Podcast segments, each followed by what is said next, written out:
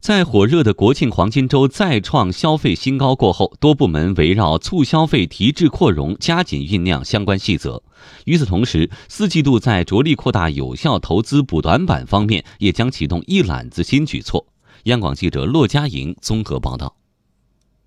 刚刚过去的国庆长假再创消费新高，国内旅游收入六千四百九十七点一亿元，同比增长百分之八点四七。全国零售和餐饮企业实现销售额一点五二万亿元，同比增长百分之八点五。在电影市场，今年国庆档只用了四天时间，就超过了前三年各年国庆档的票房成绩。国庆档的观影总人次也首次突破一亿。与此同时，各地绿色食品、时尚服饰、智能家电、新型数码产品等商品销售红火。以传统的家电消费为例，消费者更注重产品的智能化。消费者张女士。今年我感觉所有的家电更注重一些智能化了，跟我们这些呃时代接轨了，不像以前那些老的家电，大多数都已经更替了。我更看重产品的一些智能化电器一些。消费者有需求，政策也在加紧发力。为加快消费升级步伐，多部门围绕促消费、提质扩容，加紧酝酿相关细则。四季度作为实物消费的重点领域。家电、汽车等领域的绿色消费将成为亮点，以旧换新新政将出台。下一步还将继续破除汽车消费限制。目前，广州、深圳等城市已经放宽或取消了限购规定，西安、昆明、贵阳等城市正在考虑，后续一些具备条件的地区也会陆续跟进。乘用车市场信息联席会秘书长崔东树认为，随着我国促进汽车消费政策措施的逐步落地，汽车消费有望在年底出现拐点，恢复正增长可能还是要推迟到四季度。在十二月份，我们肯定能实现一个真正的一个复苏，原因在于我们十二月份是临近于明年的一月份的春节之前。本身的购买力就相对极其旺盛。商务部流通产业促进中心服务业处处长研究员陈立芬说：“一系列政策措施的落实，促消费成效将持续释放，预计后期消费将继续保持平稳增长。”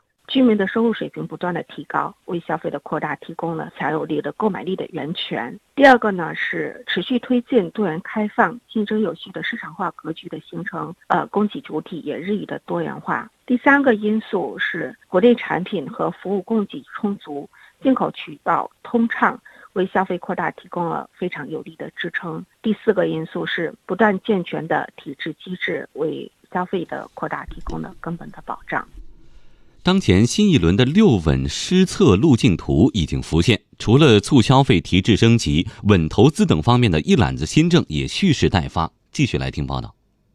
在九月初召开的国务院常务会议上，对下一步经济工作作出部署，明确把做好六稳工作放在更加突出的位置，围绕办好自己的事，梳理重点领域关键问题，精准施策。进入九月后，各部委和各地开始围绕六稳紧锣密鼓召开会议，作出部署。在稳投资方面，相关部委和各省已对地方重大投资项目进行了一轮摸底，梳理重大项目清单，完善重大项目库。一大批具备开工条件的重大项目已提前启动，加速推进。相关部门也已下发通知，要求加快中央预算内投资计划分解，推进投资项目开工建设和计划执行进度。与此同时，加快发行使用地方政府专项债券将成为财政政策下一步的主要发力点。国家统计局新闻发言人付林辉：中央政府呢加大了支持的力度，那么进一步的增加这个专项债的发行，同时呢将明年的这部分新增专项债的额度呢今年提前发行。